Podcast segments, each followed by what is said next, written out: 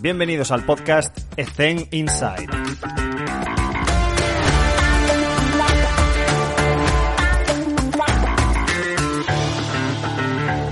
For this episode of the podcast, we have an incredible and amazing uh, member of our community, which is Craig Liebenson, Dr. Craig Liebenson. We were following your work for so many years now. Uh, it's been a pleasure to have you with us in the show. So, how are you doing, Craig? Ah, muy bien. Uh, buenos días. ah, si quieres, hacemos la entrevista en español. Un poquito. okay, so tell me about uh, this pandemic, this lockdown, how you've been doing, and what you were doing because you were uh, sharing your knowledge through webinars uh, with your company. And tell me about a little, a little bit of that. Thank you very much for the for the invitation. Um, I've been uh, very busy, uh, busier than I think I would have imagined. At first, uh, very uh, unsure of myself, and uh, then, of course, contacting all of my patients, learning enough about Zoom uh, to be able to help people from arm's length without my hands. And then trying to understand um, that there was a, a, an opportunity to connect people like yourself and members of the training and rehabilitation communities all over the world, um, in spite of of what seems like you know something which is obviously a great tragedy. Um, yeah. But uh, they say that uh, within every chaos, um, um uh, there is opportunity for growth, and growth that wouldn't have been possible if people were complacent uh, and comfortable. And so uh, this is something that has allowed me to um, introduce the ideas that uh, I share already um, to people who maybe um, were not thinking about guiding by the side. Maybe yeah. they were a coach who was very into um, correcting every exercise, not necessarily using um, an approach where you could be away from the person and use um, uh, use techniques where the environment is the coach, or you're a rehabilitation professional and you're accustomed to using um, manual therapy uh, or kinesiotape or dry needling, and now uh, you realize, well, I guess I'm going to have to do more with exercise. and maybe you were always thinking that your patients are not motivated and they won't comply with exercise or they're too afraid to, to, to do exercise.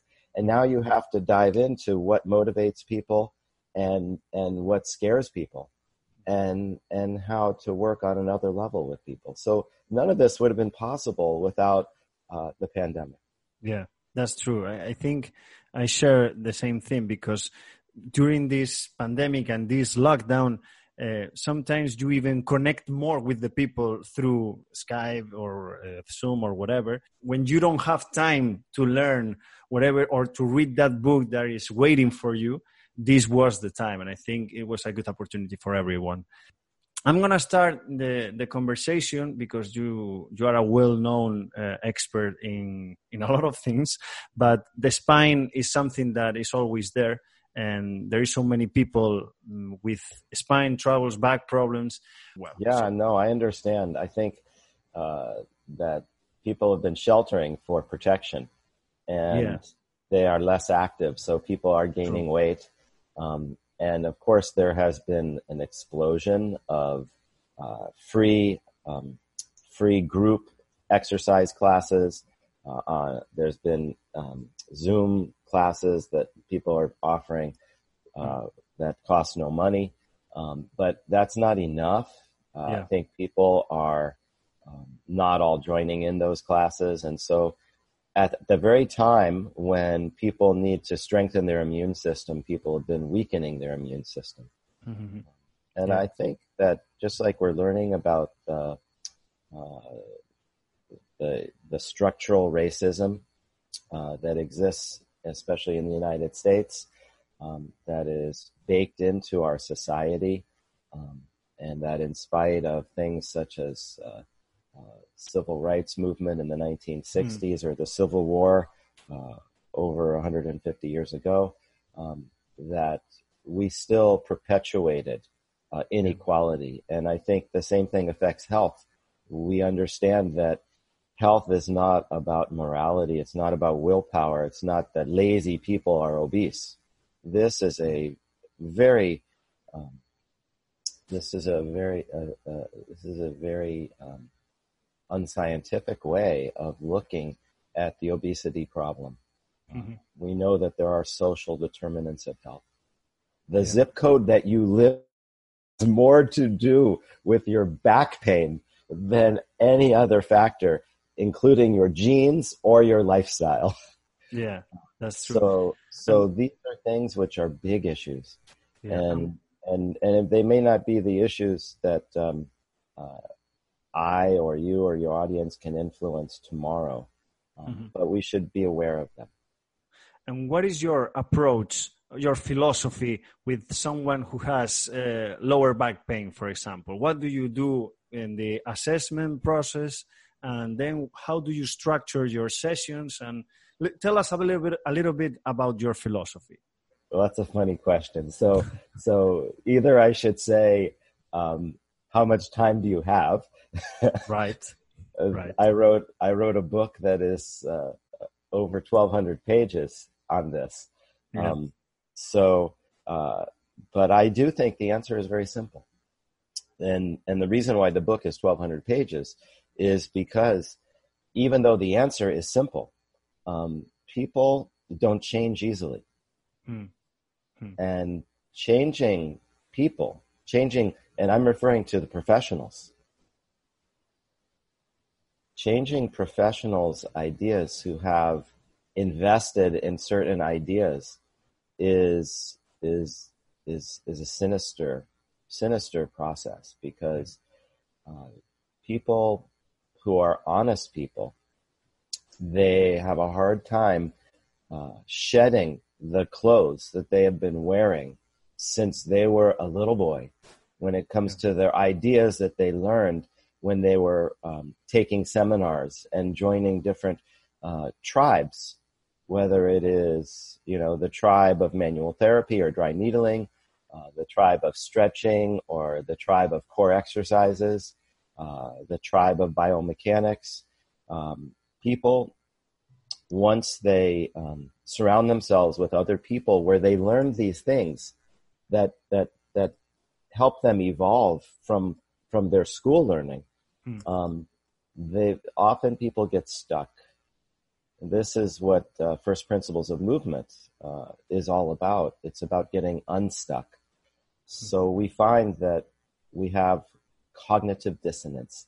We we lose the ability to see um, that we're protecting our own ideas rather than trying to vanquish our own ideas.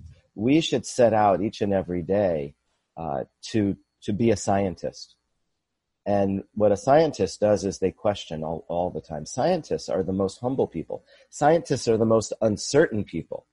Um, and this should be the attitude of all coaches and clinicians if, if, if they truly want to learn and want to help people more.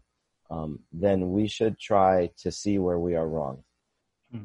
During your seminars, um, your webinars, sorry, there is a quote that it keeps in my mind saying like, uh, think like a scientist and act like a, like a as a coach. Yes, uh, I remember that. And what can you elaborate on that so everybody knows what you sure. mean? Sure, and and this is from uh, a great coach in Vancouver, British Columbia, in Canada, Carmen Bott. Hmm. Um, yeah, Carmen is somebody that uh, the great Pavel Sats- um, reaches out to frequently. Um, she's unique in the kettlebell community because she is in a university teaching, mm-hmm. uh, but she's a very strong uh, person, very strong woman, uh, and a great coach, and works with a lot of great athletes, Olympic level athletes in Canada, professional athletes. Um, think like a scientist, act like a coach has become almost one of the signature phrases of first principles of movement. Um, in that uh, we want to create hypotheses. When I see a person, I want to know what their story is. I want to know what their biography is. And in their biography is, is, is their goals, is their concerns, their fears, their worries, their demands, their key performance indicators, um, yeah. and what they've been told before and what they think is wrong and what they think they need. And when I listen to their story, it helps me to shape a hypothesis. And this is the scientific method. The thing about a hypothesis is that we test it. So it's not a protocol. The problem is that you see that when we learn um, that for a specific FMS test, there is an FMS corrective. And this is, this is the oversimplification of, of, of treating people uh, who have dysfunctions. Uh, uh, or we think there's an algorithm. An algorithm is nice, um, but an algorithm is artificial. Hmm. The real world is chaotic. The real world uh, uh, is is like Jurassic Park. It's chaos, and you can't predict the future. We can't prevent back pain, and we can't predict the future. So this is where the scientist is the most humble. The scientist is is the most uncertain. And that allows, if you're thinking like a scientist, for you to become a hypothesis generating machine. And then what do you do? The next step, we follow a scientific framework. This is very simple. We test our hypothesis. So if I think that you have a tight iliopsoas muscle, then I'm going to stretch or relax or inhibit or lengthen your iliopsoas muscle or show you how to do it on telehealth, on Zoom. And I also need other markers. So I need to identify the movements or positions which are painful. And I need to identify other uh, dysfunctions, uh, whether they are beliefs, like I'm afraid that my back will seize up if I move too much or too soon, or there could be things uh, such as uh, uh, my, uh, you know, somebody's squat. They have poor squat depth, or they butt wink in their squat. So if in fact the iliopsoas was the key link, I'm going to test it. I'm going to lengthen or inhibit it, and then go back to these other surrogates and see if they change. This yeah. is this is thinking like a scientist and acting like a coach. There's a, a assessment there's an analysis of our findings, and then there's an intervention, and then there's an audit. And you were talking about creating, uh, how should we coach, right? Creating an environment uh, with the client so he can experiment how to move properly, and then you can correct or give feedback back. You were always talking about uh, overcorrecting people and I got an experience real quick. Like I was uh, doing some testing and assessment to a football player. He was lefty, and he he has a lot of dysfunctions, and we have to do a lot of correctives. But the physiotherapist of the Spain national team told us that, hey, watch out don't overcorrect this guy because if you correct him, maybe he will get injured. So, what is this concept uh, about overcorrecting people and creating I the environment? Meet, I want to meet this yeah. very wise coach. Yeah. the problem, the problem in the clinic is we we we overcorrect and we overprotect, hmm. and we actually um, label people, telling them that things are off uh, things are wrong. So it's not just the scan, the MRI that that that scares people into believing that they're vulnerable uh, until they become fragile. But it's also the physical therapy chiropractor who says that you have a sacral torsion, you have uh, poor ankle mobility, um, uh, etc. Yeah. And this then becomes something in the foreground uh, in the person's brain and and what shifts into their conscious mind in an athlete is is kryptonite it turns them from superman from a superhero into a mortal hmm. so i think this is a very very intelligent uh, uh, person who who suggested uh, don't give the person ideas that will limit them uh, our job is to help people fulfill their human potential, and and the sky is the limit. And so Dan Pfaff, one of the great jumping and throwing coaches in the world uh, at Altus in Arizona, um, he's famous for saying um, that uh, uh, you have to identify cognitively how much this person can handle. A lot of athletes uh, need only can only handle one cue, and the cue should not be an internal cue; it should be an external cue, a target-based cue. Nick Winkelman talks about this uh, from the great Gab Wulf, who I also studied from, um, from UNLV in Las Vegas. Other athletes have the ability to to manage two or three ideas in their head you have to know your athlete. So know their profile, know the person. Um, yeah. uh, and, and each person is different. It's not about us. It's about them. So this is person centered coaching or training. This is athlete, the athlete centered approach. It's not coach centered. It's not, it's not clinician centered. It's never about us. It's never about the pathology or their scan. We don't treat the scan. We treat the man we treat the person. So, so we have to know about their environment. We have to know about their, their, their, their social situation. This is the social determinants of health as far as back pain, as far as diabetes and hypertension and COVID-19. It's your zip code. Um, if a person's on a team, we have to know about the style of their coach, where they're, they're, how they get along with their teammates. Are they a veteran on the team? Are they are they a starter on the team? Is their position secure? Do they have a reputation as being injury prone? Uh, how much how much more do they have left in their career? Are they trying to get another contract? These are all the things that we have to get in their story. Hmm. The more you know about the biography, um, the less important their biology is.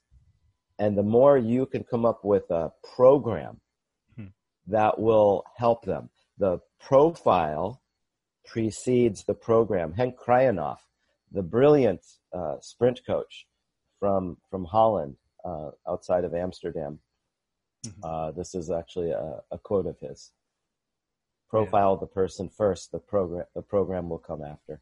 So when you ask about you know back pain, how how do I look at back pain? Um, uh, I think when you take yourself out of it and you focus on them, it's very simple.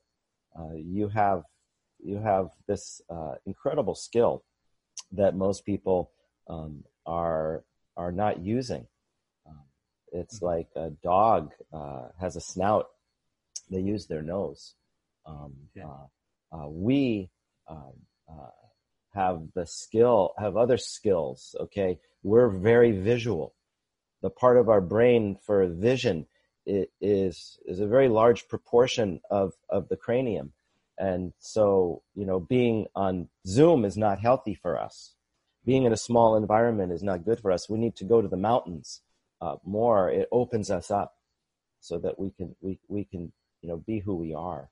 Uh, with patients, when we talk, uh, we don't get the story. So if we listen, if we have a love for people, if we love other people, um, if we genuinely are interested, if we're empathetic, um, then the person will open up to us hmm. very, very easily. And if we wait patiently, um, their story will tell us what, what they think is wrong, what they think will help. And instead of telling us about their right hip pain of the last four weeks, we'll learn uh, that when they were 12 years old, they had their first of many hamstring injuries and that each one scared them. Yeah, that's true. And talking about pain, because you're referring on that uh, at the beginning, uh, what, what's your opinion on the new ideas of the return to train or to return to compete or to practice or whatever process?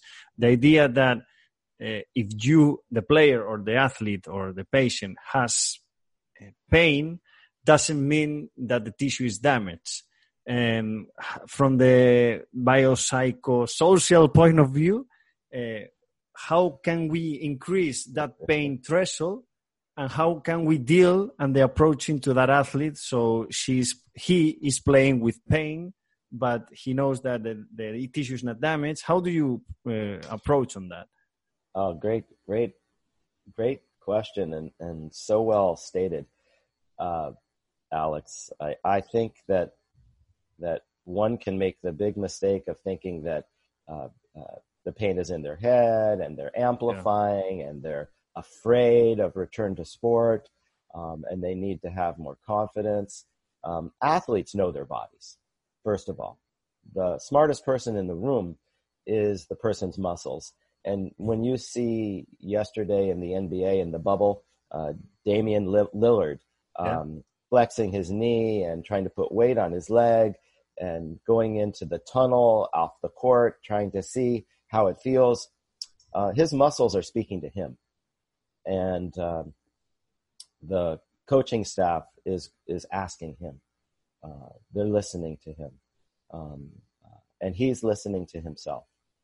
Uh, so I think when it comes to the return to play uh, progressions, these are very important. So we we have uh, three things. We have return to participation, such as daily activities. This is the first step.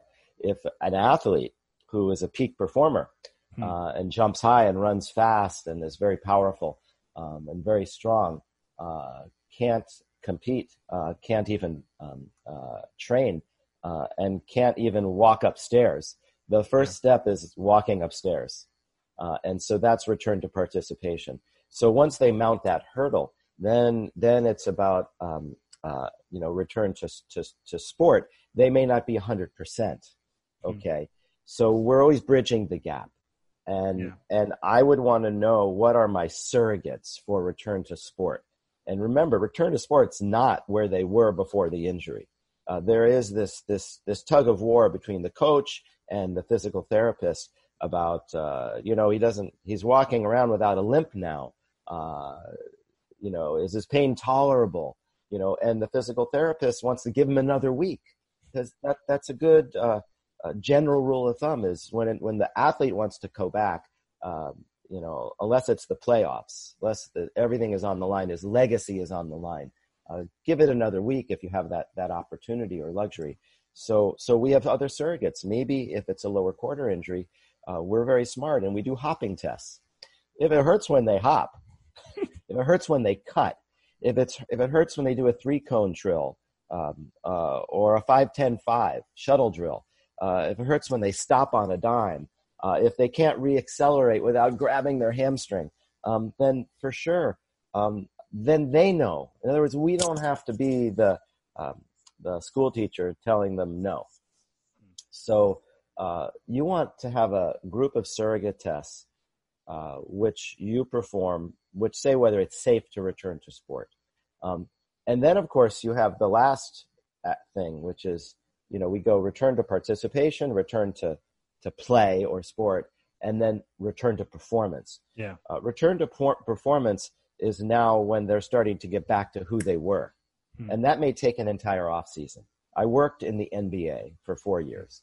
Yeah, and I was told by the head athletic trainer, listen, listen, Craig, these guys are all wounded. They're never going to be at peak during the season. Uh, it's a, it's a long season. Uh, we just have to put band-aids back on them and, and get them back at, in, into the field of battle. Um, and that goes to what you said before, your other question about overcorrecting.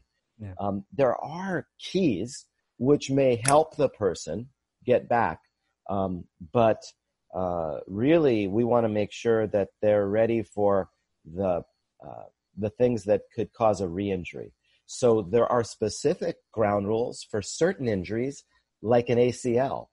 Hmm. We now know if you're get, rehabbing an ACL, you may shorten their career if you return them to play too soon. Hmm.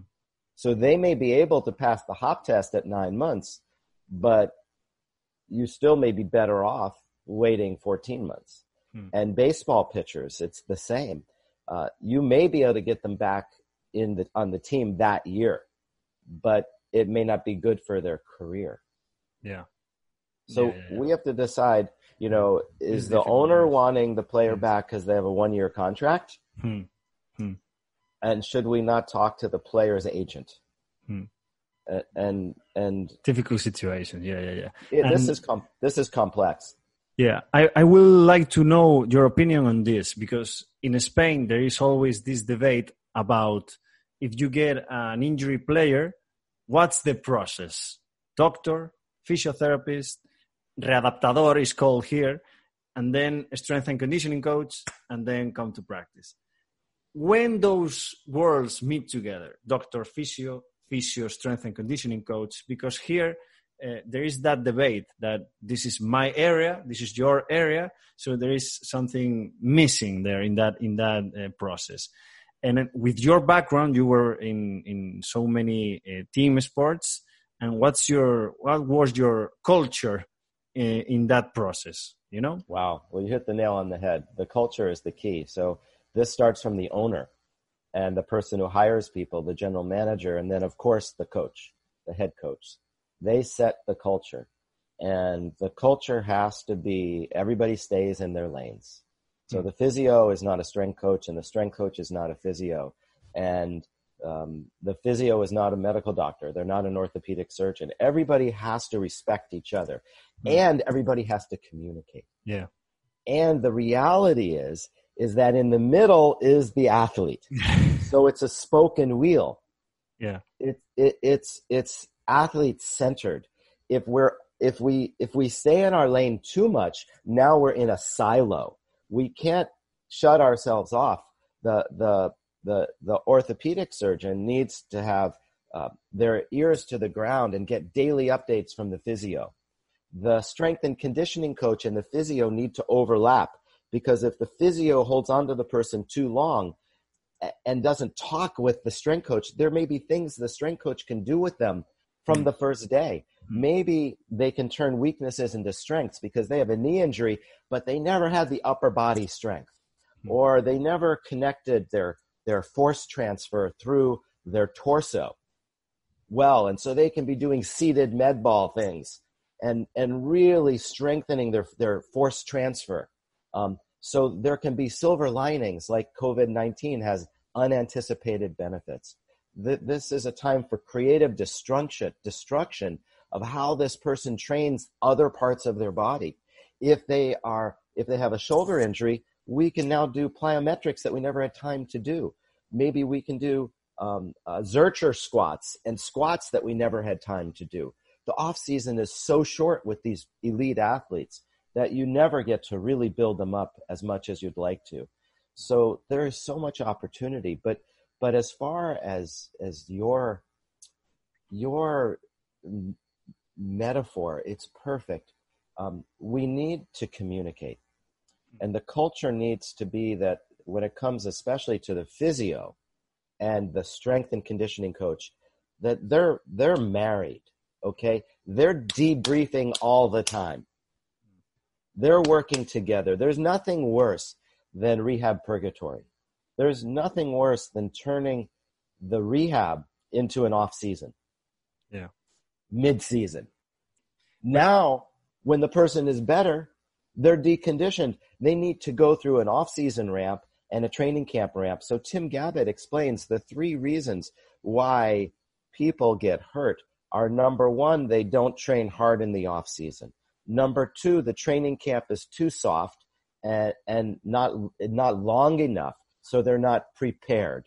And third, when they get injured, they're managed away from load also, and then they fall off a cliff uh, in the transition from this silo of rehab to this silo of strength and conditioning. So Tim says it's not the load or the activity that breaks you down. It's the load or the activity you're not prepared for. And this is the problem in non sports, in non athletes. Look at who is getting COVID 19 it, it's elderly people who have sarcopenia, and it's younger people who chronologically young people who are biologically old. They have hypertension, yeah. they have obesity, they hmm. have osteopenia, uh, they're sedentary, they're 45 years old, but their body is 70. Mm-hmm. Mm-hmm. You know, is an 80 year old who who rides a bicycle and plays tennis 80 years old? Yeah, chronologically they're 80, but how many candles should they blow out? What's their biological age? Their biological age is 60. Yeah. Yeah, that's that's totally true. yeah. And what I, this is this question that I that I bring it to you was because one friend of mine, where he's a physiotherapist, told me, Alex, uh, there's so many things I can help you with that you don't know, and I there's so many things that you can uh, help me with that I don't know. But the athlete is the most important thing, the will that you talk about. And he said, the thing here is we need to return to play an athlete, not a person. So you have to help me from the beginning of the of the process, and that's why I don't I don't get that debate of this is me protecting my area, and then when it's okay for me, you go. No, this is a teamwork, a will, and everybody is helping the athlete to get as as healthy as he can be to to perform. So I I try. I try extra set of eyes. It, it's it's you mm-hmm. might miss something that somebody else sees. True, true. You have a different experience. You see different things, and and the athlete is also um, such a high level performer that they're the king of compensation, and mm-hmm. so they could be their worst enemy. Maybe they're in a team sport and they want to go back for the team, and and we need to protect their career. So so this is complex, and then the fears. Athletes have fears, and so uh, their apprehension slows their reaction time. Their apprehension alters their motor system, their motor control system. Um, so their movement patterns change as they become overprotective. Hmm. Um, so all these things factor in. You need the sports psychologist uh, chiming in as well. Um, hmm. More information, the better. Yeah.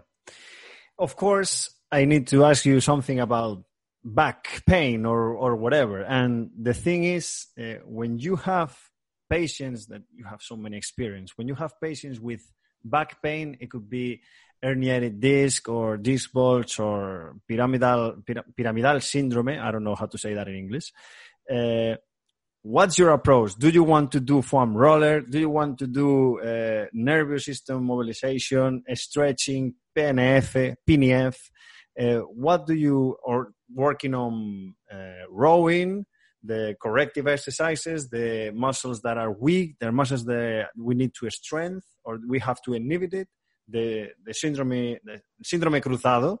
So what is your approach when someone has back pain i think it's the same as if they have knee pain uh, or shoulder pain so we we ask them to tell their story Hmm. Uh, we have to identify what their demands are and what their concerns are. And then um, uh, we do an assessment.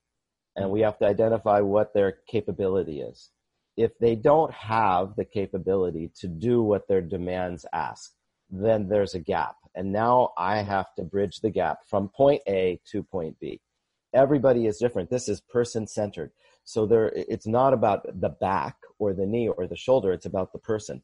The mm. title of rehabilitation of the spine was Rehabilitation of the Spine, a practitioner's manual. It is now different.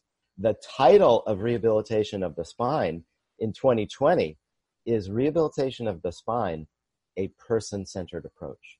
Why? Because we now understand that the most important thing is the person, their tasks, their environment, hmm. not their pathology. So is the pathology important? Yes, it's important.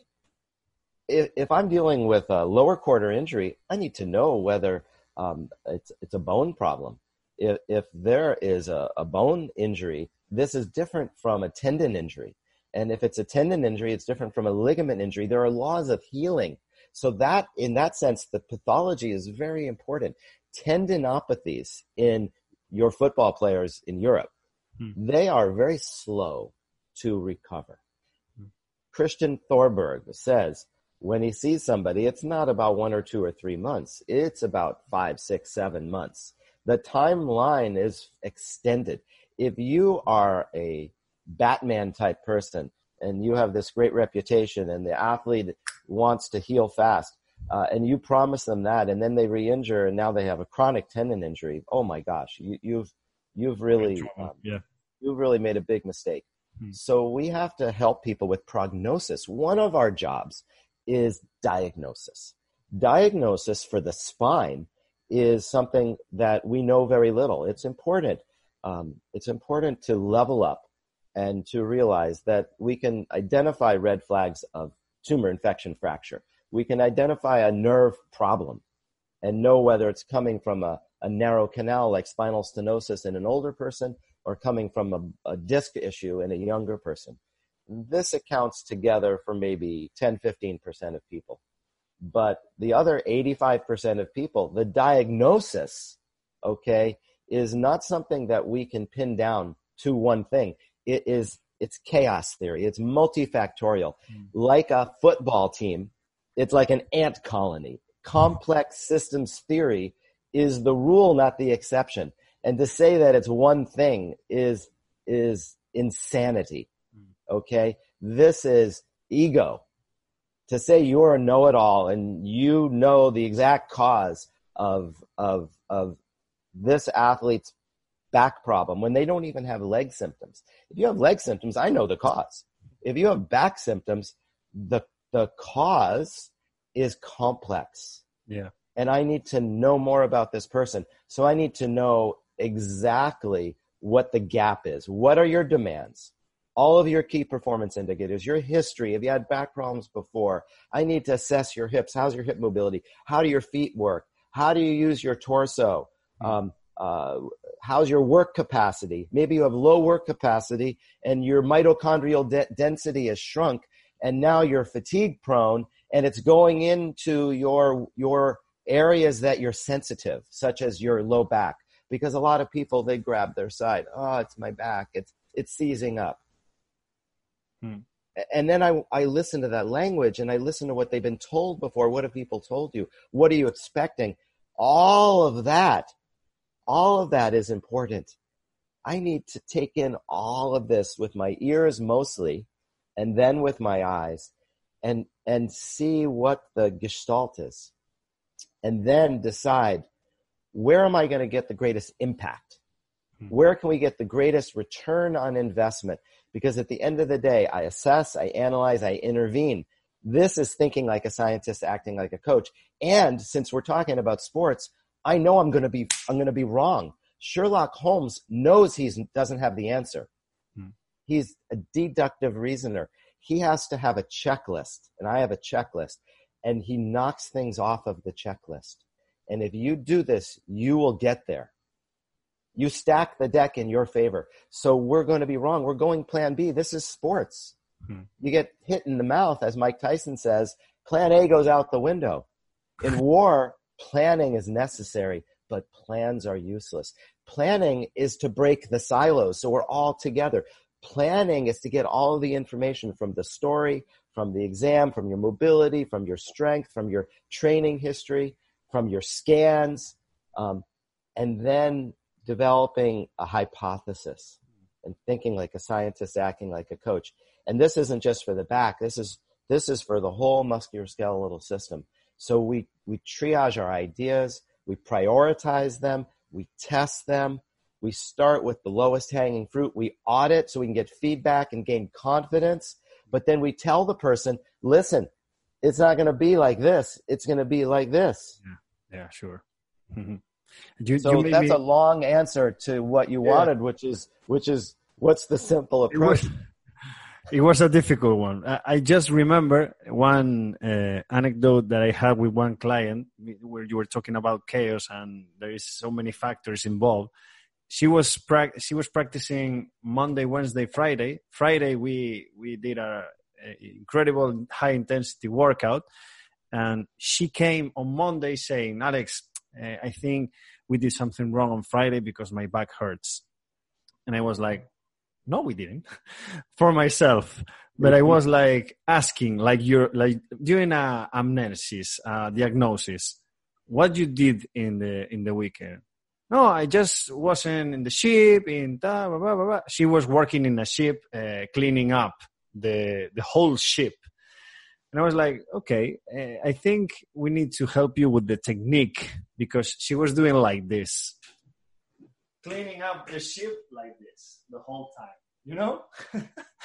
so the problem wasn't the training, wasn't the technique during the training because she was deadlifting with a good technique.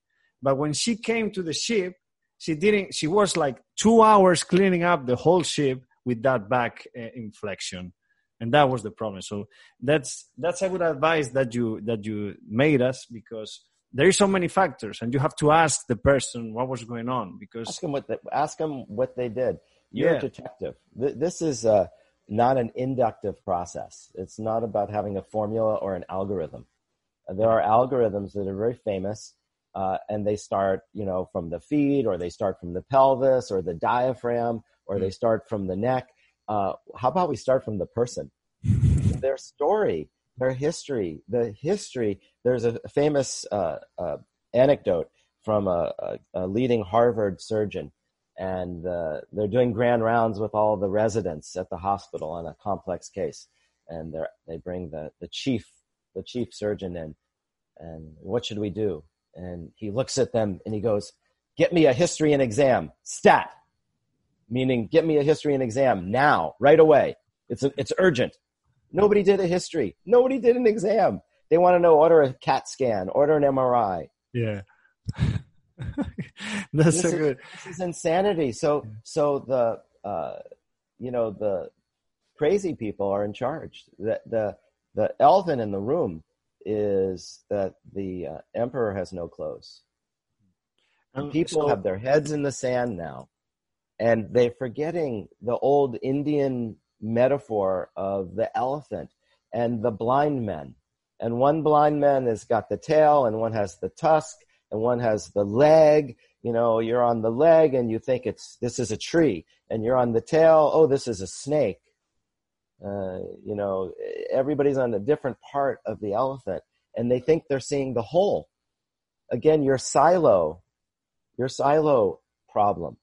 Hmm. When it's about us and not about them, uh, we're blind, and we have a status quo bias. What we started with today where we naturally have an ego and we defend our beliefs, whether whether they are the first things we learned when we learned that you know when we were eager to learn. Like you leave school and you complain about school how bad your school is and how little you learn in school.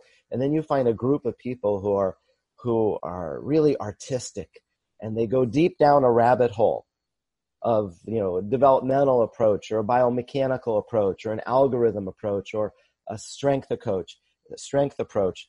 And and then that becomes your your new prison.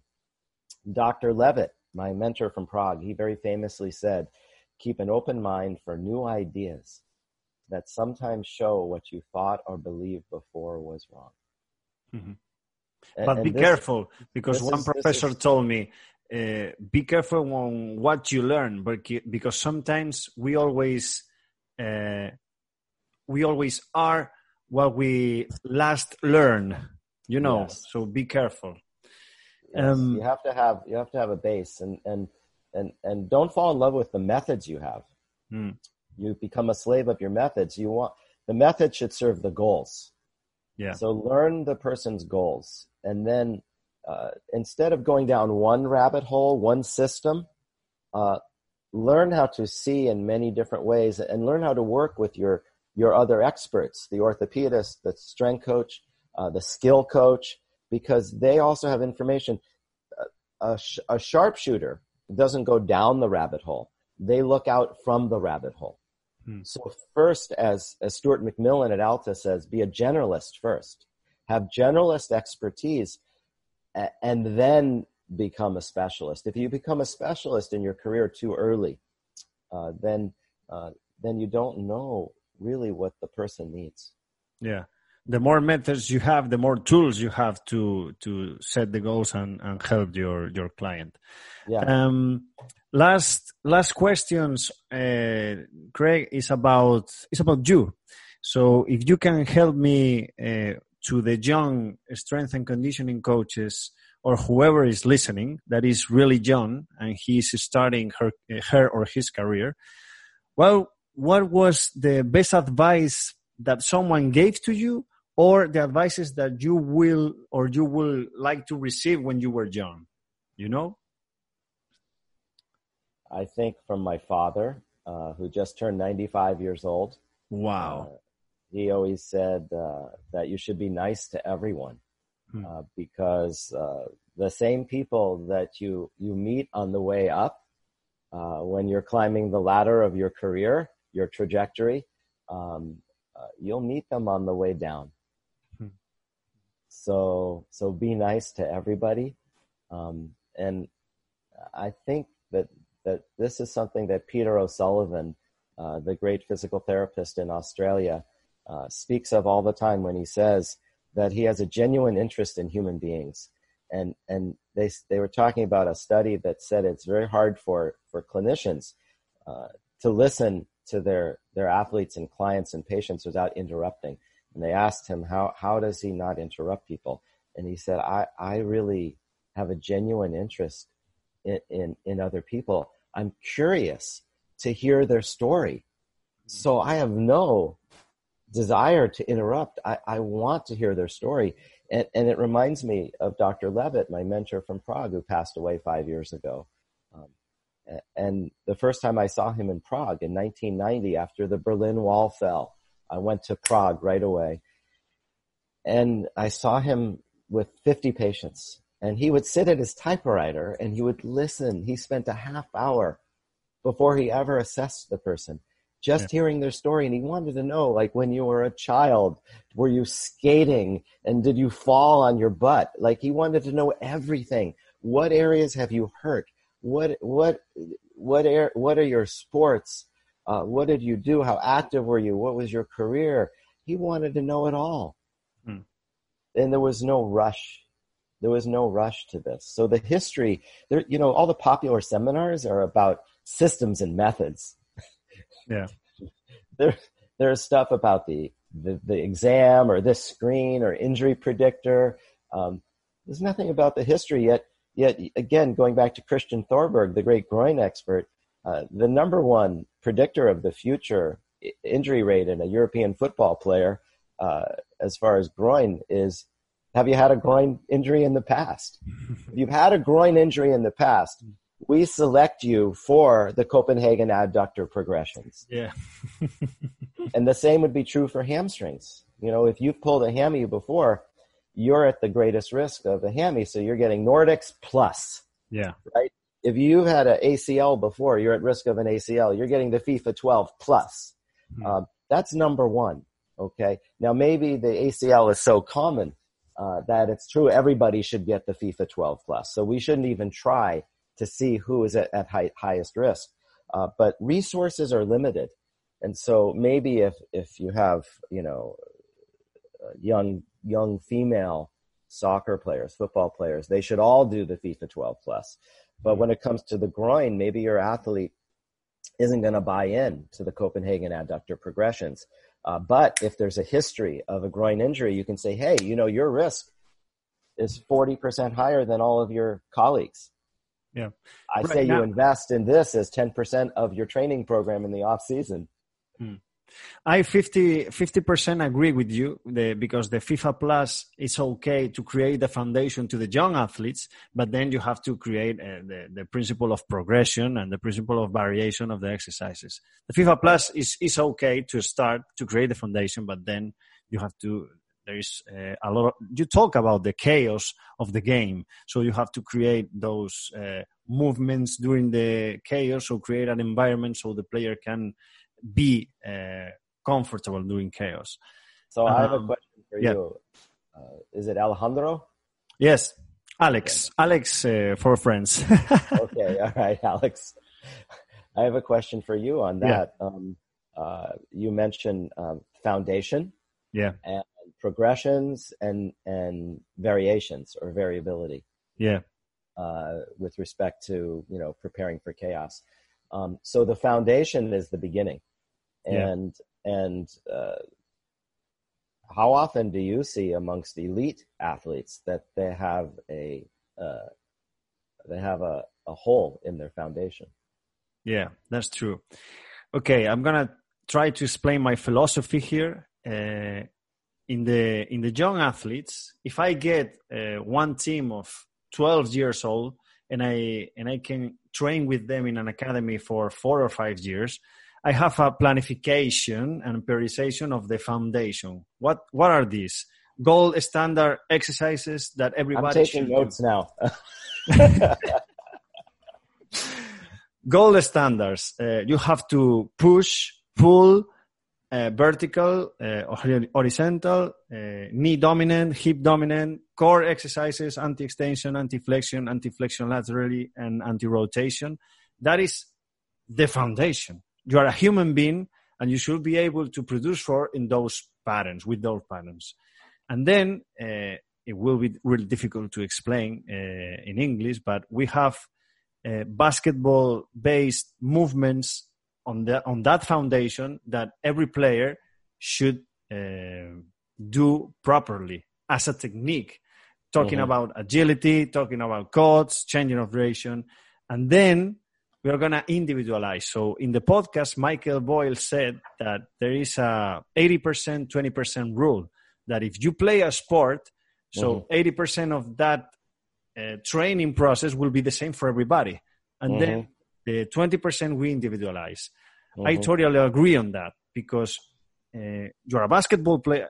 Basketball is my is my thing, and you are a basketball player, and then well, you're a person, then a basketball player, and I truly believe what Alan Stan said that you connect first and you go second, and then talking about uh, her experience. I'm talking about females because I'm playing in uh, basketball female uh, bubble, you know. Mm-hmm. And then let's individualize the individualize the effort and what what I'm assessing. So you have an ankle problem, uh, dorsiflexion limitation, uh, valgus dynamic during single leg test, the hop test, the vertical jump fatigue during the weeks. There is so many metrics that we are mm, uh, trying to control, so the athlete can perform at the highest level that he can be in that moment. So I don't know if I explain myself the the program, but that's what I will do, and that's that's perfect. That's a thing that that I will like to know about you because you have a lot of background. And. Uh, what is I, I repeat the question to you. What what do you think is the foundation? Um, and what do you think on that? How is your philosophy on that? Yeah i think that um, I agree with you. Pushing and pulling, and horizontal and vertical, and uh, having control of uh, the end ranges with anti-flexion, extension, rotation. I mm. think how you land. I think single leg function. Uh, Professor Yandas disagreed with Da Vinci uh, that human posture should be defined here on two mm. feet. Uh, the hominoid is not a waddler like an ape eight million years ago, nine million years ago, we, we fell out of the trees during global cooling and we became unipedal for survival. To find available food sources in global cooling was very hard. And an ape only travels two or three miles a day, whereas a hominoid can, can travel 10, 12, 20. And it was through unipedalism. So the transverse arch, the great toe, these are key links for me. Hmm. Uh, the sensory stimulation of the sole of the foot. I need to know the foot function in single leg, meaning also like in your basketball player, I need to know about the frontal plane. But that's not just for all humans and basketball players who move laterally. Uh, you see Harden and these great athletes today, Luka. Uh, they they they they shift, they backstep, they square themselves, and they're wide open now, like they're in the gym and there's no defender. Mm-hmm. And so they have no cortisol and they knock down uh, a legacy defining shot like Luka just did. Yeah. So early in his career, this is, this is incredible. So, you know, this is frontal plane. This is for 75 year olds who have a high fall risk. So as Mark Verstegen taught from pros to average Joes, these are fundamental things. You described it perfectly. And yes, the 80 20 rule applies. The 80% is the same for everybody. And Mike Boyle explains to all the parents, why is my kid who plays hockey doing the same rear foot elevated split squat as that basketball player? And, uh, and the tennis player over there, I know that kid, and the golfer, why are they all doing the same thing? Well, 80 20. 20% uh, will be individualized based on their history and based on their sport and based on your findings. So their demands uh, and, and your findings. So for me, the basics are the same as for you. And, and I need to drill these in because and I, why I asked you in the elites, do they have the foundation? I think that most elites don't have a foundation. I, I think agree. that that that there is that this is why we need to start as a generalist, mm. not a specialist. Mm. And it's not about the pathology, it's about the person. I don't care what's on your MRI as much as I care whether you can squat and whether you can hinge and whether you have single leg bias control. I care about how you push. We, we, we have a, a discussion right now on baseball pitchers doing one of the most amazing things in all of sport, throwing a baseball over 100 miles an hour. And we know the injury rate for, for the young prodigies at 19 years old, how many of them, uh, after they get the contract for tens of millions of dollars, wind up with Tommy John surgery and they're never the same. Yeah. So the cost is very high of this. And, and, and should they be bench pressing? Should they be doing horizontal press? Hmm. The bench press is a basic. It is a basic. Should they only be doing dumbbell press on the floor? Or sh- you have the best strength and conditioning coaches in the world. Can't the best strength and conditioning coaches in the world teach them proper form? They're not a high school football, American football player trying just to max out their PR. They know they need to learn the right skill. Should we completely avoid the bench press, which is a standard? Yeah. It's a standard for a reason because, because like the squat and like the deadlift and like the overhead lift, these four, the big four, they were chosen for the sport of powerlifting because they allow a human to generate more force. Now, what did Mark Verstegen teach at Exos before it was Exos, when it was athletes performance in the year 2000? He taught you must have strength before you have power. Hmm. Hmm. And strength is the ability to generate force. Now, we know power is the ability to, to move a mass in a given unit of time, shorter and shorter and shorter. Hmm. So you bring in the velocity. But to generate force should be one of the fundamentals for pushing and pulling horizontal and vertical. Yeah. Before you can do plyometrics and cut. Yet I I'm a, I grew up in basketball and tennis. Basketball players are gym rats. They're all about the skill. When I was with the Clippers, nobody wanted to do strength training. Mm-hmm. Michael Jordan was doing strength training, but only the Bulls were doing strength training. Then Kobe, and I worked with Kobe. Kobe started doing strength training. Now LeBron is doing strength training. Now all of them are doing strength training and it doesn't give them a worse shot. They're not muscle bound. Yeah. So, so I think more basic, more basic than push and pull and horizontal and vertical and single leg bias mm-hmm. is generating force. Mm-hmm. And the, famous old school lifts, we don't need to do them for a PR but we should know how to control the bar. And if you're an American baseball pitcher, why can't you learn how to control the bar? Are, are you so immature? Are you so naive and a victim of peer pressure like Monday night is bench night, bench press night in a gym that, that you're going to make CrossFit mistakes chasing a number? You're a professional athlete. I don't think that the culture should make people afraid of a staple, of a basic. I don't think that the culture is such that you're telling people they need to PR. They need to learn how to just control the bar. I think you just hit the, the most important thing here. Uh, the question is why you are in social media, Twitter, Instagram. Have you ever seen a strength and conditioning coach post a client doing just a deep squat a bench press. No, because that's not, uh, uh, you know, it's not pretty. You know, it's not uh, new. They always want to do with the band, with a bosu, with oh. something. You know, it's uh, they don't they don't show the basics. Why? Because I, I, I don't know why. And we but, start over. I want to start over with you. Yeah, yeah, yeah. Of course. This is the beginning because because you know everything's about the vari- variations, hmm.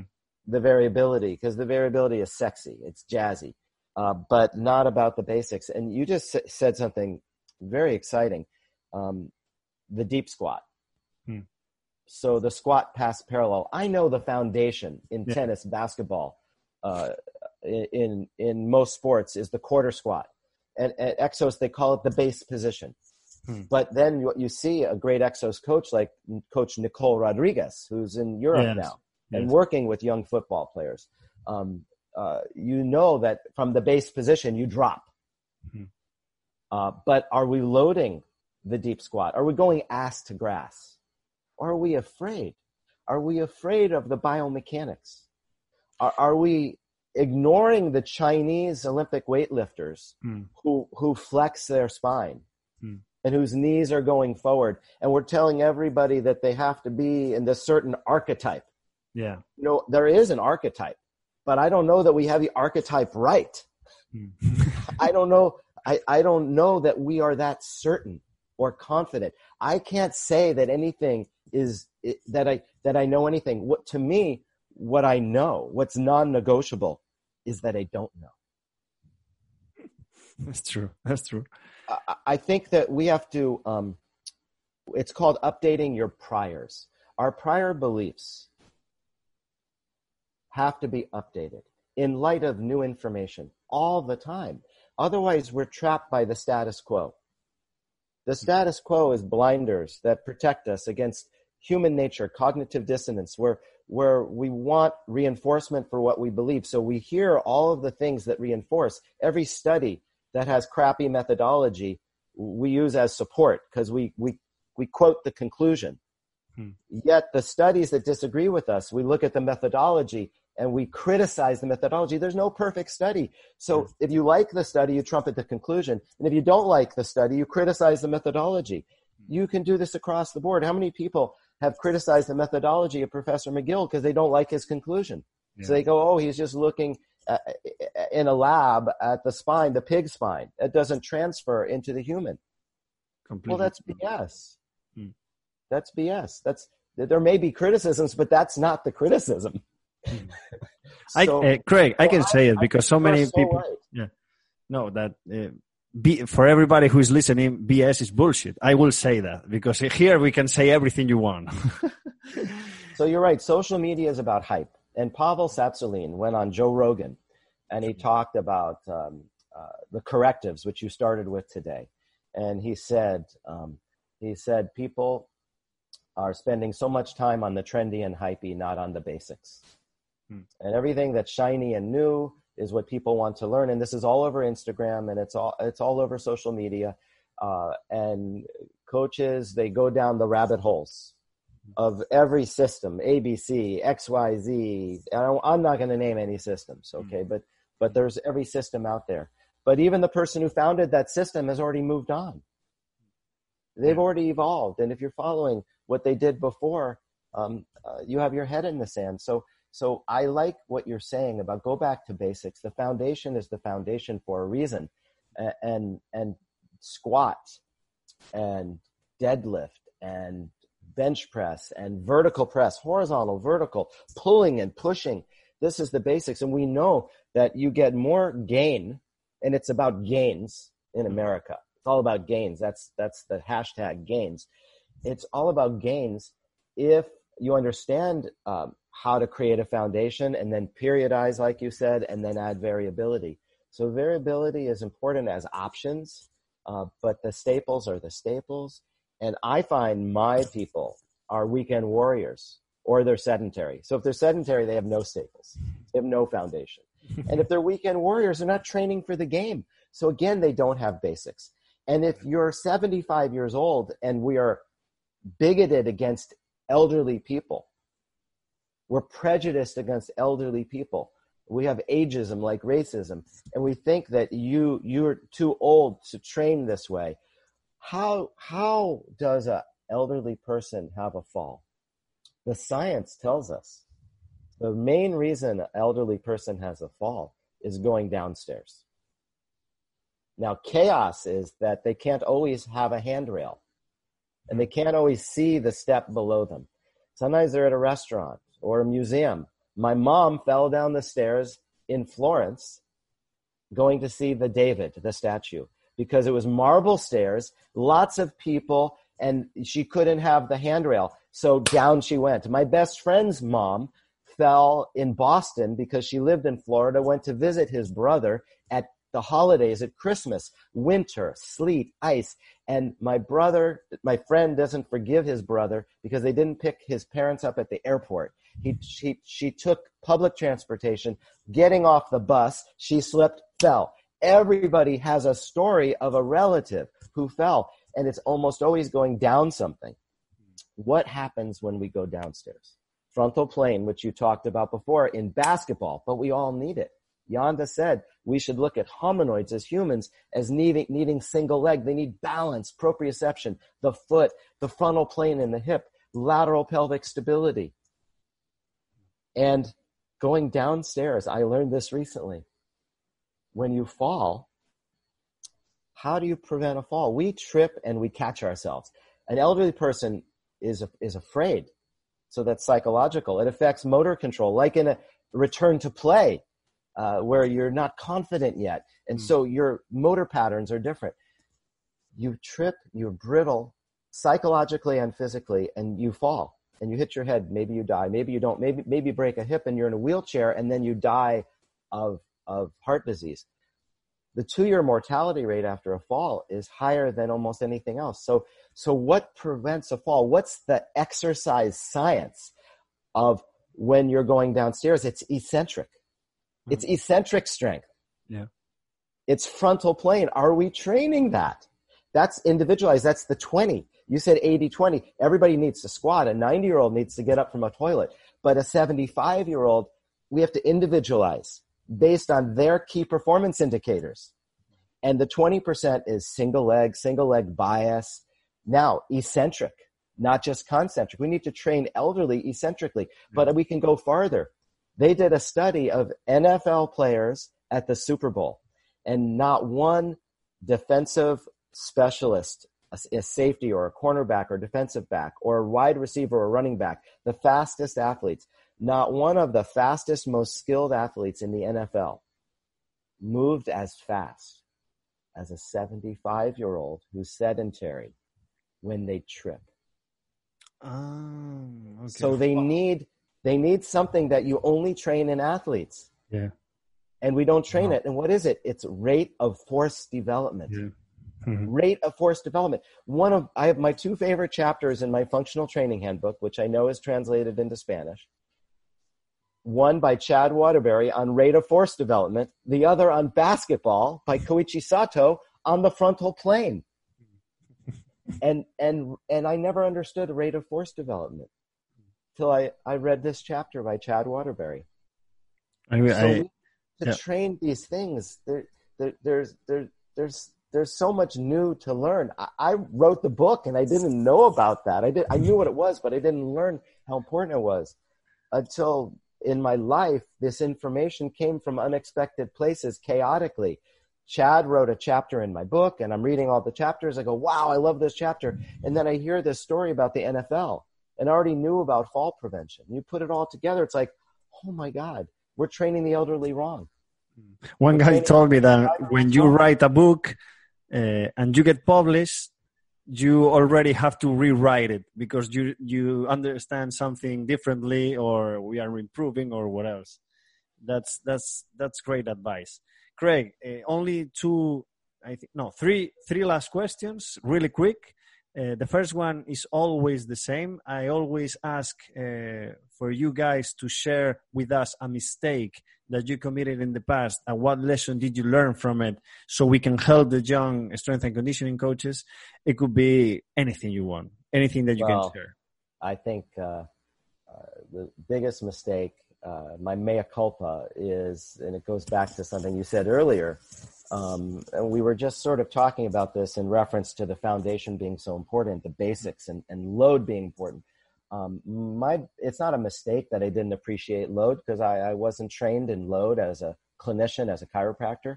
Um, but I fell in love with correctives and I taught correctives. I fell in love with motor control and um, I taught I taught how to control movement.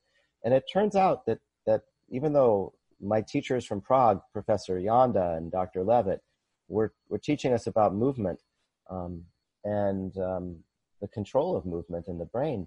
Um, the irony is is that Janda never said that people should voluntarily control their movement or that we should take abstract things like bands and do all these variability things.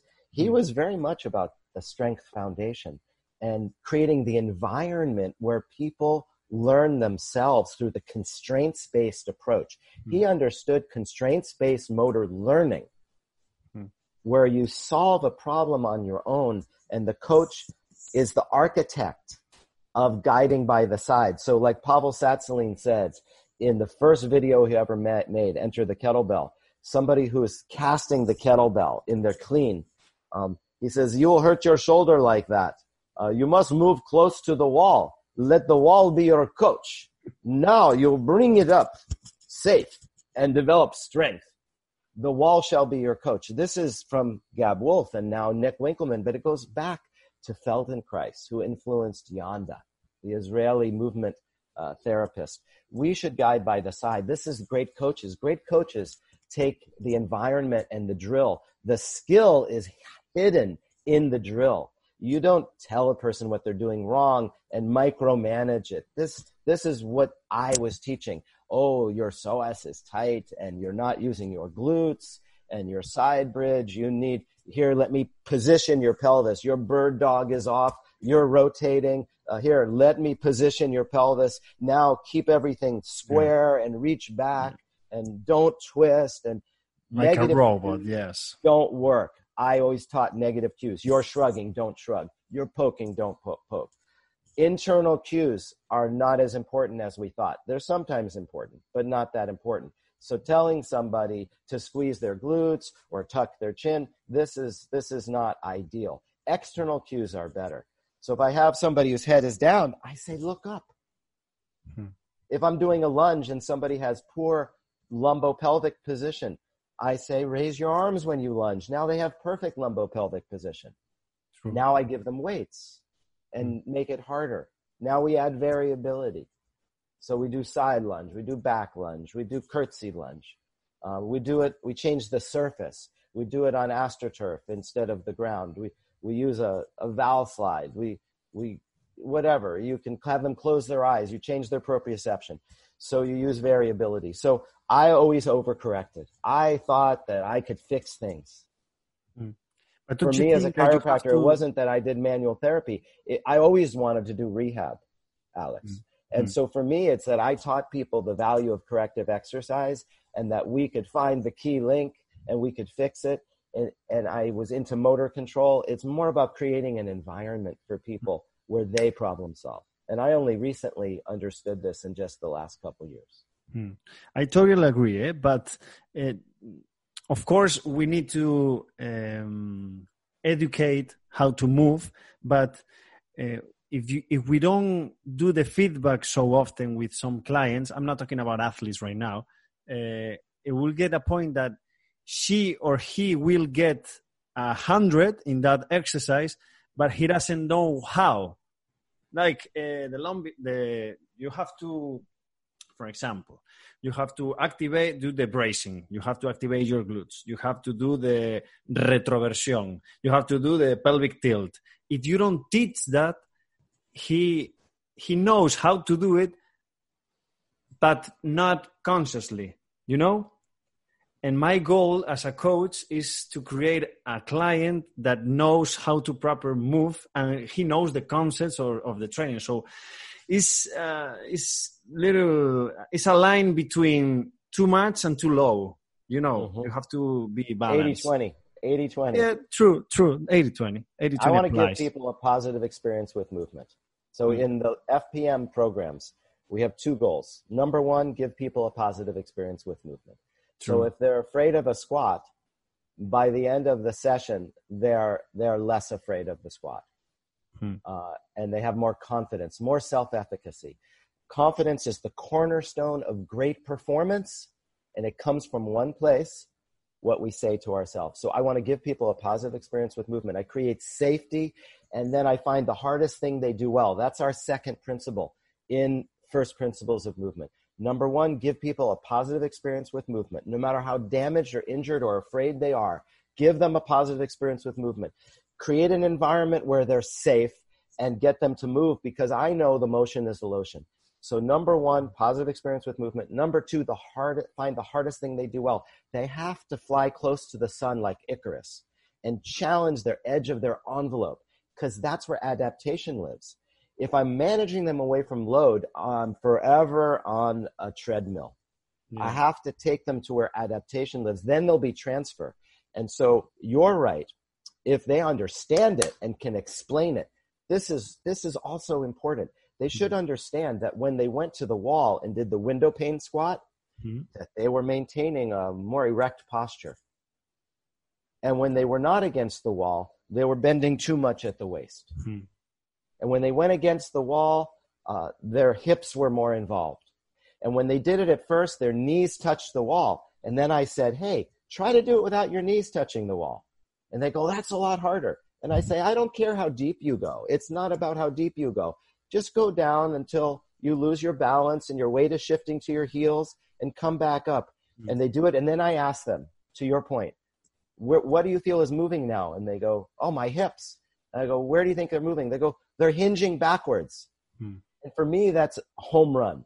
Yeah. That's, so, that's they discover what's going on. Yeah. People don't know what a hip hinge is. They, everybody knows what a squat is, even if they do a, a crappy squat. everybody knows knows what pushing and pulling are, even if they do it poorly. Mm. But people don't know what a hinge is. I can say Japanese bow, but they don't know what it is. Yeah, yeah. You go against the wall and you say, go down with, with, without your knees touching the wall. Mm. And they start to notice yeah. that their hips are moving. Yeah. Yeah, yeah, yeah. So they gain the awareness. And, and I like what you're saying. You know, it's, it's good to be aware. At the end of the day, in life when an elderly person goes downstairs, awareness isn't going to help them. The athlete, the, the speed of the sport, the, the stress of the sport, awareness isn't going to help them. But in the learning and in the growth, I think that you're right. I'm, I, so what did I, I just learned that today, that the conscious stage, we overdid it, but we don't want to throw the baby out with the bathwater you you just gave me a gift. So I, am mm-hmm. going to be doing a more conscious feedback training with people so they understand because we have something called the teach back test. At the end of a session, we go, "Hey, what was your take home today?" And if they can express it, then then then they'll remember it. Mm-hmm. If they say something back to us and we're like, "That wasn't what we did," hmm. and we didn't coach it simple enough. Hmm. Hmm. So yeah, we use feedback. It's called the teach back test. I think it's from Europe. Uh, Kieran O'Sullivan made it famous, but it's been published. Um, we should always ask the person, you know, what was your big take home from that drill? And if they don't explain it well, then we did. It's a test of us. It's yeah. not a test we of did them, a good job. Their yeah. intelligence. Hmm. It's a test of us. And did we make things like Einstein said, as simple as possible, but no simpler? Hmm. And was it relevant? Like at Exos, Nicole Rodriguez, Nick Winkelman, Brett Bartholomew, all these great coaches, Eric, ja- Eric Jair and, and uh, Eric Dannenberg and Jair Lee, uh, they need to create relatedness. You say the first thing is connect as a person for trust and then coach the foundation with periodization and variability uh, for the athlete in their sport. Um, second, you know, connect first for trust and then coach the, the technical aspect second. Well, connecting means what's relatable. That's why I need to hear the story. Yeah. Like I need to know what they're expecting. If they're expecting chiropractic adjustments, I need to know that. If they're expecting massage, I need to know that. If they're expecting surgery, I need to know that. If they're expecting an MRI, I need to know that. If they believe what's wrong is they're out of alignment and one leg is longer than the other or they need an orthotic, I need to know what they think when I connect with them empathetically, now uh, I I'm able to to give a relatable program. I know now I'm going to explain the why behind the what of what we're doing. So I can explain why they also need to learn how to use their hips. That it's not just about the orthotic and the massage of their quadratus lumborum. Nice, nice. Okay, uh, Craig, last two. Uh, it's always the same too. like if you recommend any books, because here from the podcast we want our colleagues to read more. Uh, right now, because of the uh, lockdown, everybody was reading and watching webinars and so on. But I think it's always a good place to to to ask you for if you recommend any books. Of course, your two books, which are really, really, really famous, and I recommend it from here. Um, what do you think uh, should we read about? I think uh, it's good to get uh, broad-based knowledge, and mm. um, I think that uh, going back to uh, the work of the Taoists, Lao Tzu, is very important for understanding that um, uh, that our tools, um, our tools are very sharp, um, and we don't have to work so hard with our tools. If you are a master bladesman, if you have the sharpest blade, hmm. um, uh, then um, you can you can cut things without leaving a mark. And so Lao Tzu says uh, that uh, the ocean is greater than all the rivers uh, because it lies below them, and they all fl- all the streams flow into the ocean. So so there's wisdom in in, in these ancient teachings. So I would I would recommend uh, Lao Tzu, which is from thousands and thousands and thousands of years ago and and something um, a little bit more uh, recent. I, I, think that uh, Nick Winkelman's book on motor learning, on how we ah, communicate. Yes. yes. Um, I mm. think that communication is maybe our most important technique. Mm. And we don't so, focus on that. Yeah, I think how how we talk to people. Uh, making it relatable. So we've already learned what is important to them. So we learn how to match up with them. Like you said, connection comes first. I think that, that those, those, those two, those two would work well together.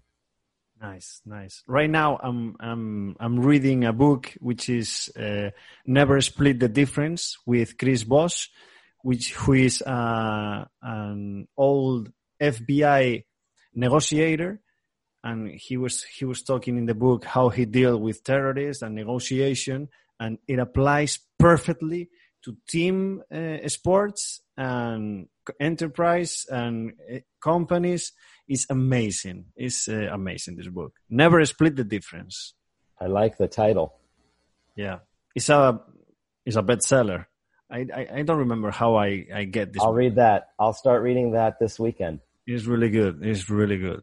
And uh, last but not least, always the same, Craig, what advice would you give to the 20 year old Craig Liebenson? Mm. That's a good question. I would say to the 20 year old Craig Liebenson, um, stay uncomfortable so you will learn more, right? Yeah, stay uncomfortable. Um, I would be reassuring um, that you don't have to know uh, what your future is when you're 20.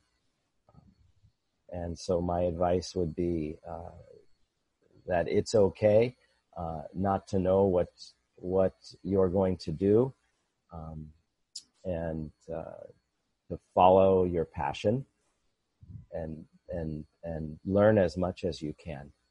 Mm. Keep learning uh, because you'll find you'll find your your your calling. And I'm very very uh, blessed. I'm blessed. You know, you've invited me here. You know, and and I don't feel like uh, I have any um, advantage over anybody else. Um, I believe that what one man has done, another can do with proper guidance my, my parents instilled with me to study hard and to learn. Uh, and I was a bad student. I was, uh, I was, uh, misbehaving a lot. Uh, but, uh, even when I was not interested in book knowledge, uh, from the school, from chemistry and things like that, I was always reading books. I was reading novels and and and literature, and um, I think that uh, it's very important uh, for people to not decide too early uh, and limit them themselves. That it it's okay if you don't know, and so my advice to myself because I feel very good about how things have turned out. I'm very lucky. I mean, people like you will invite me to speak, and I I get an audience. This is um, something that I don't take for granted. I'm I'm honored that this happens and that you would invite me in Spain to your audience.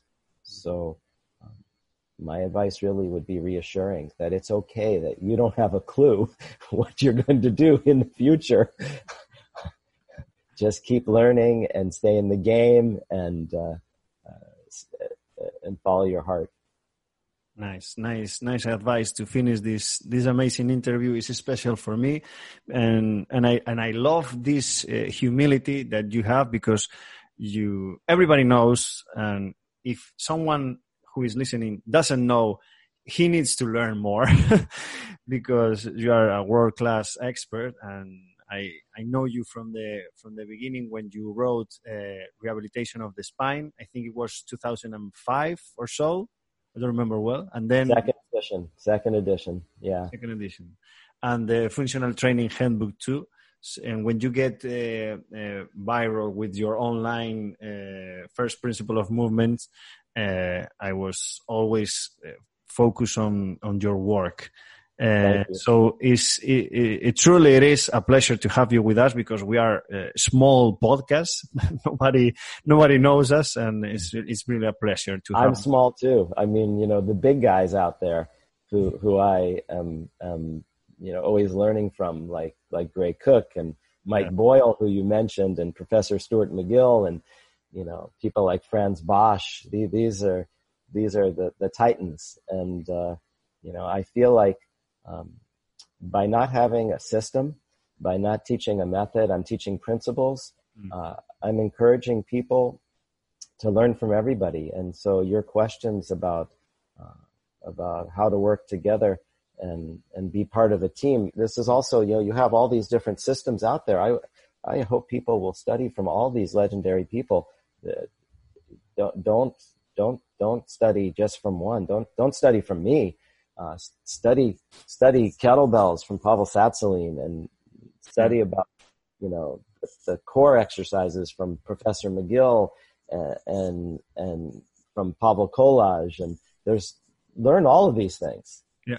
Oh, I, I forgot. Stuart McGill, uh, I asked him how was his spine uh, so I, I'm asking you, how is your uh, spine health? You know, your back health is good. my my so many things my about back. Your skeletal system uh, is something that um, uh, I'm very pleased with. I feel very, uh, I feel like I'm getting stronger. Hmm. Um, I started back squatting two years ago, nice. and I had back pain, and I could have listened to the people who say you need to do more core work or hmm. um, you know this or that but i listened to marty gallagher who works with navy seals and uh, was ed coan the, the michael jordan of powerlifting's competition coach and marty said you know follow the program of starting with the goblet squat and then the front squat and then progress and so so i changed my my my programming mm. and i periodized that and I also followed Tim Gabbett and I slow cooked it. So I kept going back. I would take time off and then I would go back. And I'm, I'm happy to report that um, my back pain, uh, which I felt from the back squat, um, has gone and my back squat is getting stronger.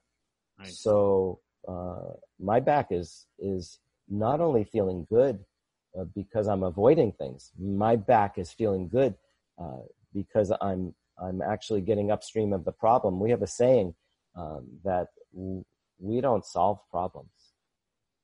We we we dissolve problems. Hmm.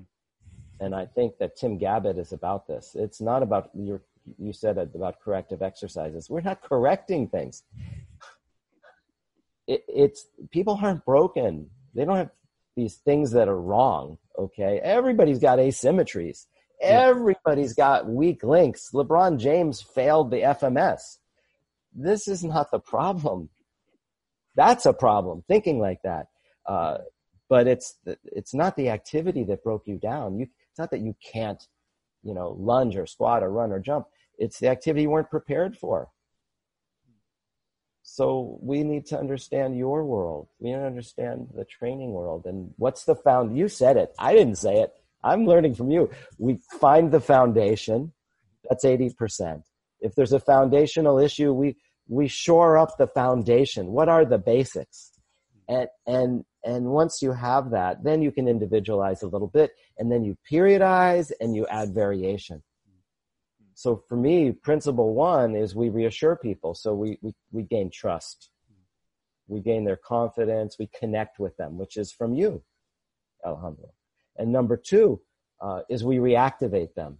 So the athlete has to return to sport or performance. It starts with return to participation. How do we get them from rest to normal activities, daily activities? And that's a stepping stone. How do we get sedentary people to meet the World Health Organization guidelines of 30 minutes a day of moderate activity and twice a week of resistance training so they don't become frail. Uh, number three is, is this, this strength training, this back squat, bench press, overhead press, deadlift. Do we pull, push, horizontal, vertical uh, presses uh, to build robustness, to cause adaptation near Dye's envelope, the edge of the envelope like Icarus flying close to the sun. And for variability, because life is chaos and you don't know what you'll be exposed to, when you might slip and trip, or when uh, something comes at you suddenly. Um, so reassurance, reactivation, resilience, and and and really risk management, which is handling the unpredictable, which is variability. These are uh, really the the principles that we go over in each and every one of our encounters you explain it so well that it seems easy, but it's not. You know, it's not. I know. Okay, Craig, I don't want to steal your time. Uh, it's been a pleasure. Uh, thank you for being with us in the show. Uh, I I have so much fun and I learn so much from you. And please stay healthy. And what I say always is to have fun. And I hope everything goes okay with you professionally, but per, uh, of course, more personally. Okay, so oh, thank, thank you. very much. Thank you. Your your uh, sensitivity and and how genuine you are. Your heart. I feel your heart across Zoom. I, I, I love this, and and I think uh, I just hope people stay safe, hmm. uh, and that we are able to shelter our seniors and the vulnerable people with comorbidities, uh, but that the rest of the world will get back to living again as soon as hmm. possible um, so. and that we can put this behind us and, and be better prepared the next time. Uh, there's a lot of good that has come from this. We we can all go through creative destruction now and come out in a surprising way better than we were before. So so muchas gracias uh, and uh, hasta luego.